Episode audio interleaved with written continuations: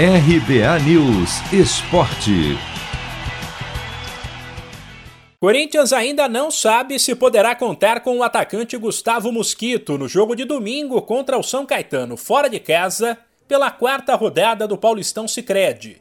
Principal jogador do timão na reta final da última temporada, ele até agora não se recuperou totalmente de um trauma no joelho.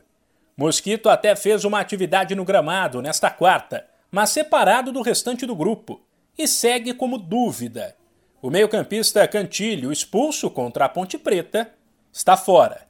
Quanto aos 14 jogadores afastados por conta do surto de Covid no elenco, por enquanto, o único liberado para voltar é o Meia Vitinho, recém-promovido da base para o profissional. Ele cumpriu a quarentena, não transmite mais o coronavírus e foi reintegrado ao grupo. Em outro alvinegro da Vila Belmiro, a expectativa é pela volta ou não do atacante Marinho, sábado contra o Ituano, também pelo Paulistão Sicredi. Ele já está recuperado da Covid e poderia ter enfrentado o Deportivo Lara na terça-feira pela pré-Libertadores. Marinho, porém, foi vetado porque perdeu condicionamento físico durante o período de isolamento. Apesar de ainda não saber se vai para o jogo, o atacante ganhou uma boa notícia.